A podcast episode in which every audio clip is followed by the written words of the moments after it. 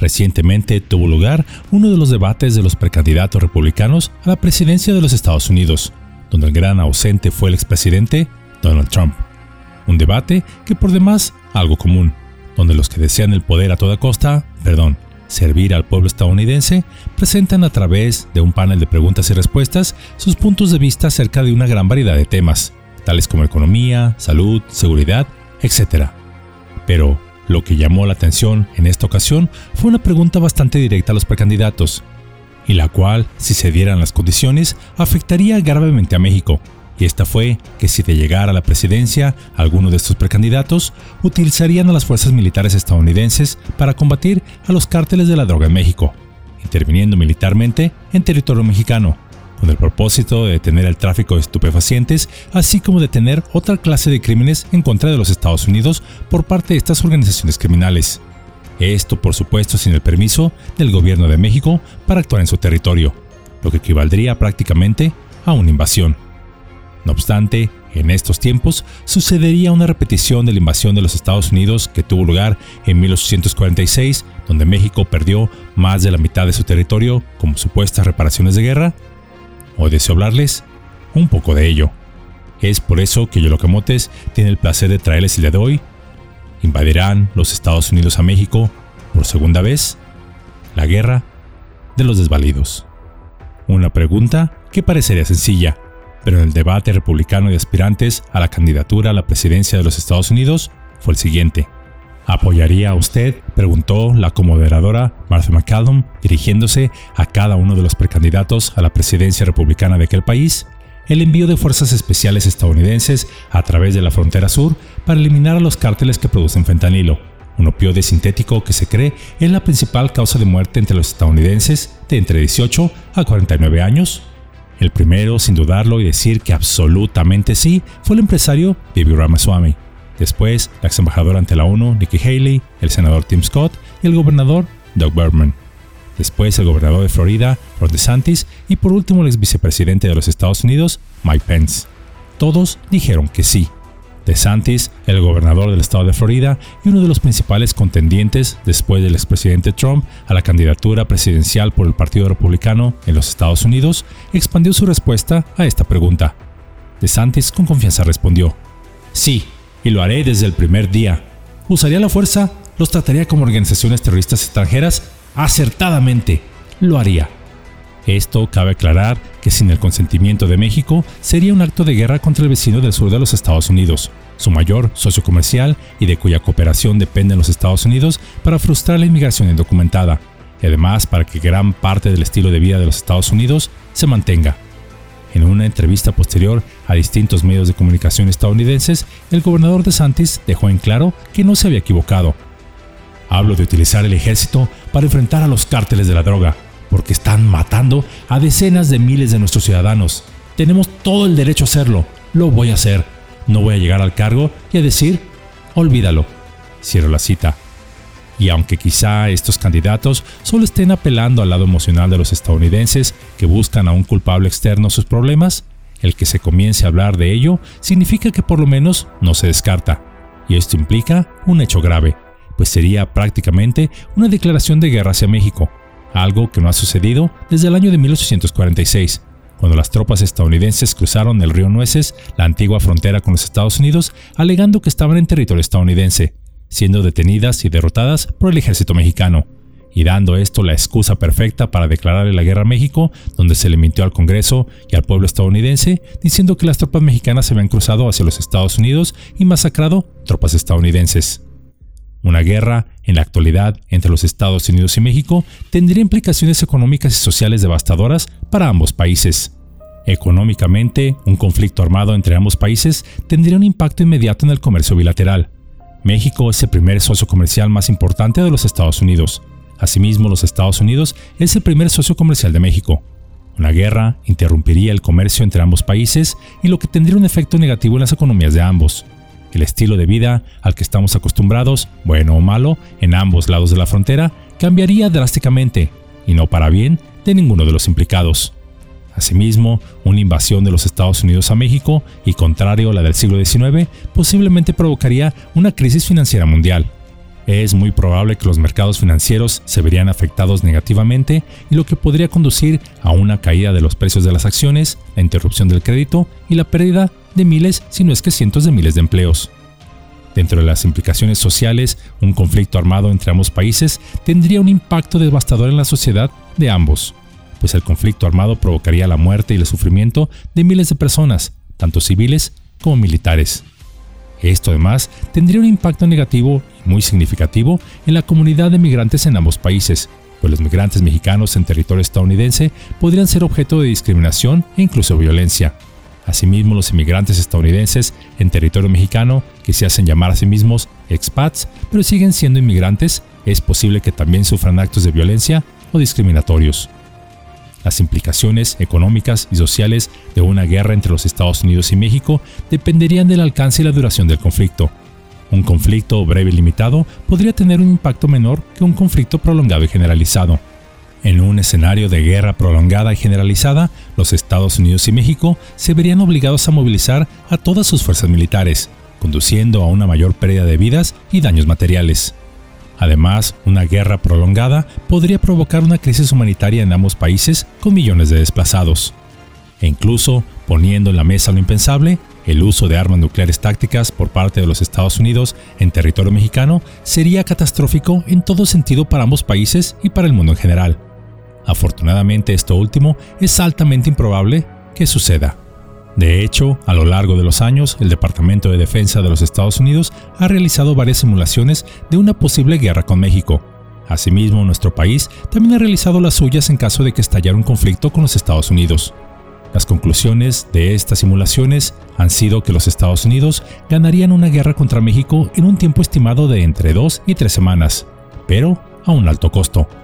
Los Estados Unidos inicialmente tendrían una ventaja significativa en términos de equipo militar, poderío aéreo y entrenamiento, donde uno de los grandes talones de Aquiles de las Fuerzas Armadas mexicanas no son el elemento humano, el cual incluso sobrepasa en calidad a las tropas estadounidenses, y para ello los múltiples concursos internacionales lo han demostrado, donde los soldados mexicanos siempre han sacado los primeros lugares, sino en poderío aéreo, pues México posee en su mayoría equipo aéreo anticuado, que no serían rival para nuestro vecino del norte.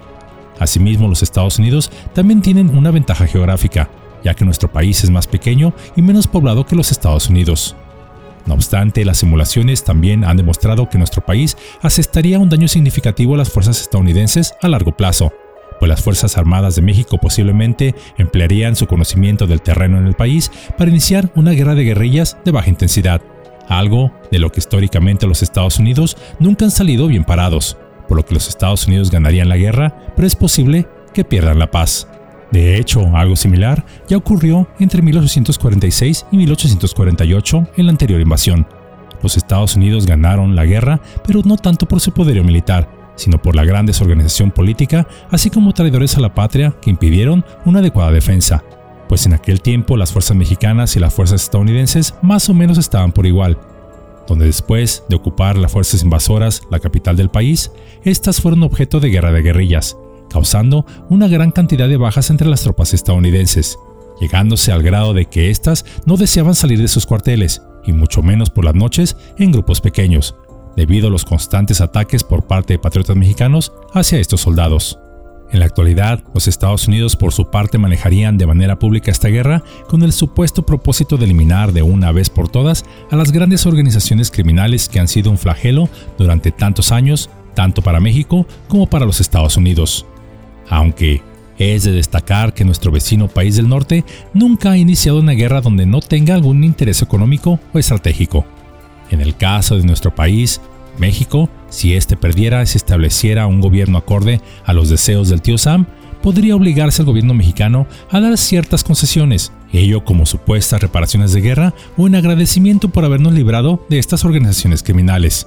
Por ejemplo, permitiendo el establecimiento de una base naval estadounidense en la península de Baja California, como se le solicitó al presidente Díaz en su tiempo, y el cual se negó a ello, y poco tiempo después, casualmente, estalló la Revolución Mexicana o que nuestro país cediera en la concesión a empresas extranjeras de minerales estratégicos que necesitan ser democratizados, como lo es, por ejemplo, el litio, y no digo el uranio, que abunda en el sur del país, porque este en el sexenio del expresidente Felipe Calderón ya se acordó que los Estados Unidos serían el único importador.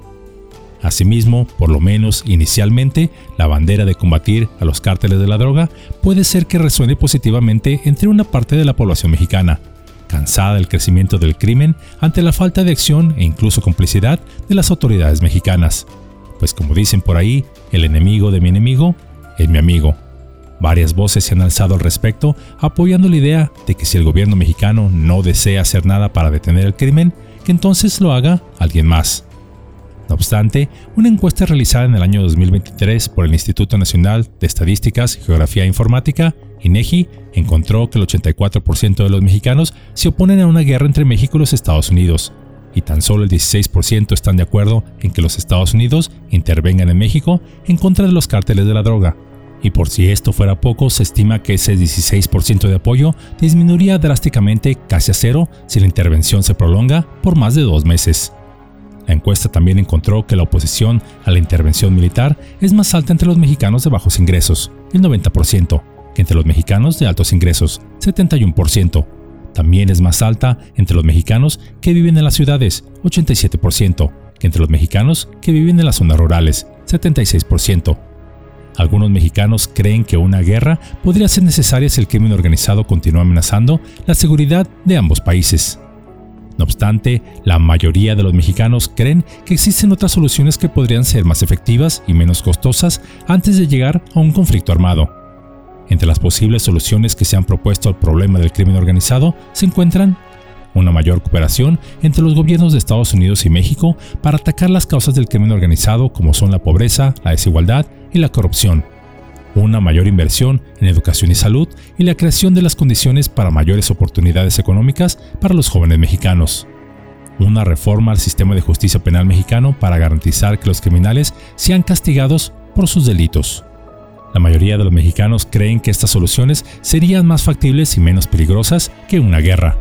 Pero, por supuesto, todo esto requiere de la voluntad de los que gobiernan los destinos de ambos países, en especial el nuestro, donde el crimen y las autoridades en no pocas ocasiones parecen no distinguirse el uno del otro.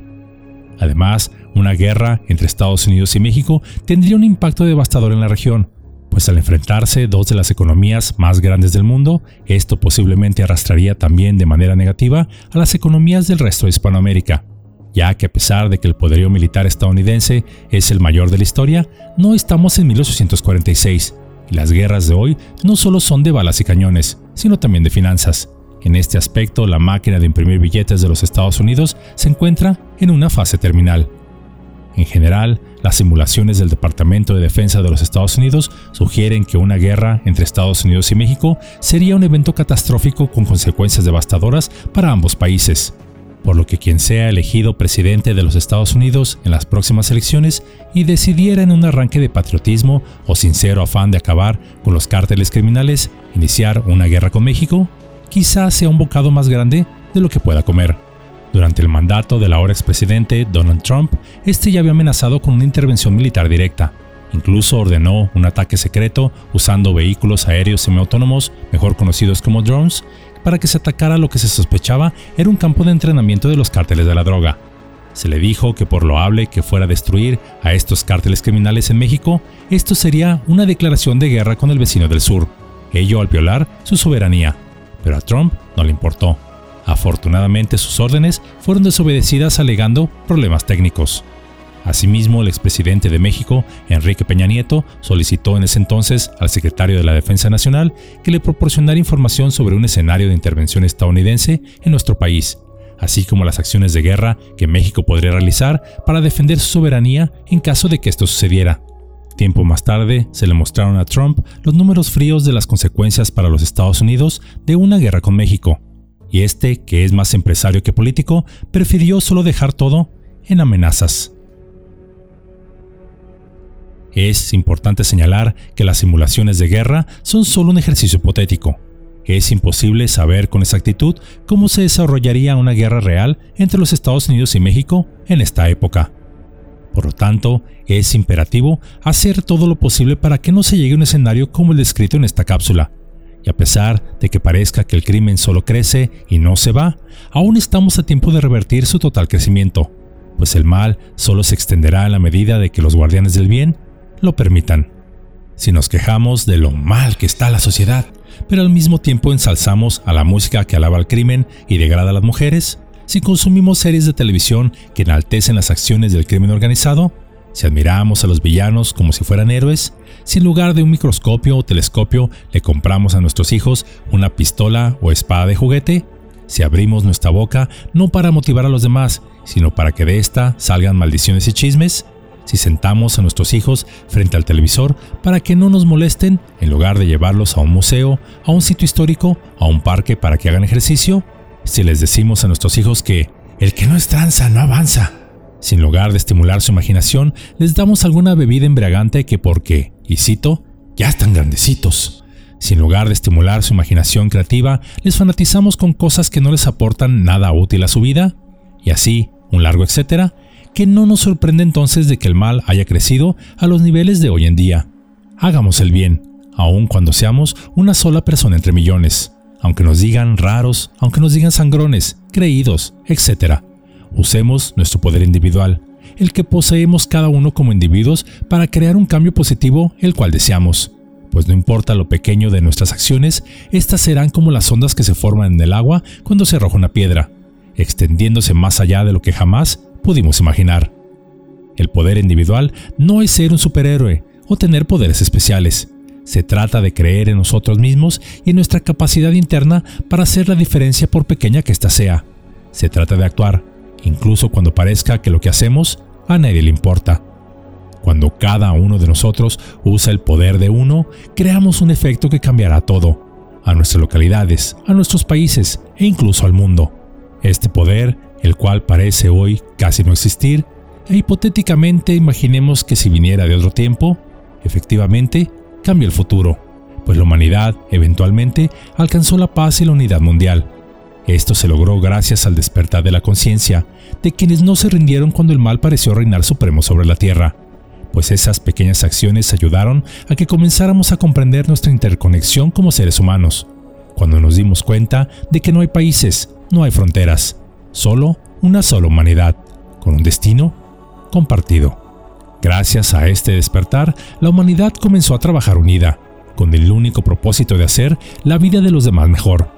Se crearon nuevas tecnologías que parecerán magia para los habitantes de hoy en día. Por ejemplo, lo que hoy se considera imposible, como las máquinas de movimiento perpetuo, son comunes en el futuro. La energía es libre. La medicina ya no son fármacos venenosos, tan solo sonido y colores. Los hospitales son comparables a un hotel de cinco estrellas. Las enfermedades son tan raras como lo es hoy un político honesto. Estas nuevas tecnologías mejoraron la calidad de vida de todos, y no solo fueron para los más ricos y poderosos, sino estuvieron accesibles para cualquiera que las necesitara sin excepciones. Todos por igual tienen acceso a ella. El crimen desapareció y las armas, como lo dijo un pasaje bíblico, sus metales se fundieron para crear herramientas de trabajo. Nuestra esperanza de vida es tan larga que morir a los 150 años es considerado casi una maldición, porque es morir joven.